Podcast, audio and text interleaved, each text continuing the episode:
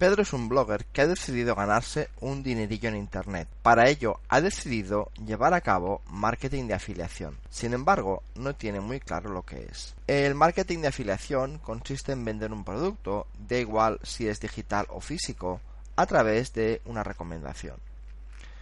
A cambio de producirse la venta, Pedro obtiene una comisión.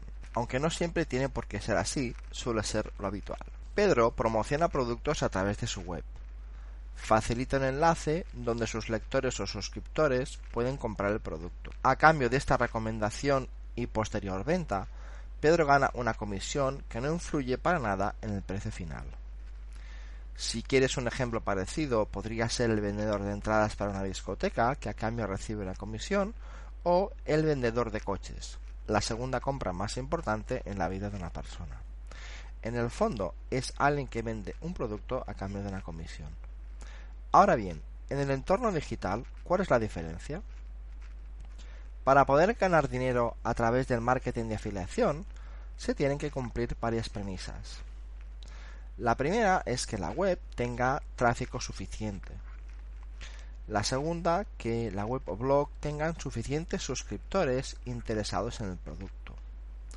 La tercera, que el blogger que lo promociona conozca el producto o lo haya comprado. Y la cuarta, que el producto que se promociona tenga relación con el blog. El tráfico de una web.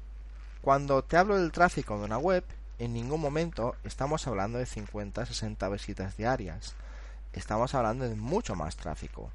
A partir de las 1000 visitas diarias empieza a ser interesante. Esto no quiere decir que en determinados nichos de mercado haga falta menos tráfico, que el blog tenga suficientes suscriptores. Este apartado también tiene que ver con el tráfico. No tiene sentido promocionar ningún producto de ningún tipo si tu lista de correo es pequeña, salvo que sea un nicho de mercado muy concreto. Sin embargo, puedes encontrarte con muchas excepciones. En mi blog, que todavía tiene un tráfico relativamente bajo, puedes encontrar productos recomendados. En varias de las entrevistas que hay existen libros recomendados de escritores a los que he entrevistado. Que el blogger haya comprado el producto. Este punto es una de las máximas. ¿Cómo vas a recomendar un producto si no lo has utilizado o probado? En este blog, muchas de las entrevistas que has podido ver, todos los libros que he recomendado a través de un enlace de afiliación los he comprado y leído. Por eso mismo, después he propuesto al autor una entrevista en mi blog.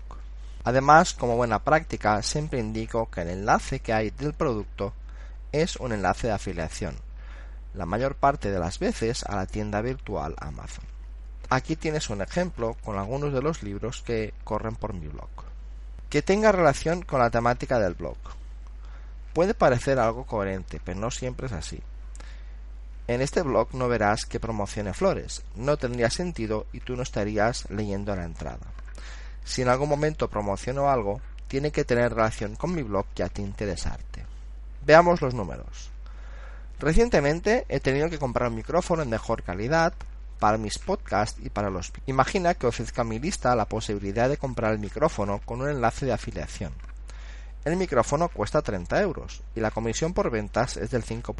Si mi lista tiene 5 lectores, ¿tiene sentido que la ofrezca? Si mi lista tiene 100 lectores, tiene sentido que la ofrezca. El marketing de afiliados en un blog se basa en la confianza de los lectores con el blogger. Por tanto, nadie compra nada si no les hace falta y además si no les interesa. Por tanto, si tienes un blog y piensas en marketing de afiliados, ten presente lo que te he comentado. Beneficios para un blogger. Los beneficios que le puedes reportar a un blogger pueden ser varios principalmente ganar dinero, pero también obtendrá cierta reputación porque los productos que ofrece serán de confianza para sus lectores. Perjuicios para el blogger. Hay mucho que perder si intentas vender a tu lista de correo cosas que no quieren o no les interesa. Puedes perder lectores, que nadie compra nada y lo que es peor que pierdas dinero. En esta entrada te he explicado cómo funciona el marketing de afiliados para un blogger. Hay otras formas de hacer marketing de afiliados mucho más elaboradas, pero en el fondo se basan en los mismos puntos que te he comentado.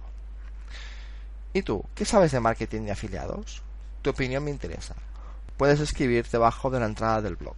Si todavía no te has suscrito, te puedes suscribir en mi lista en juanjobote.com.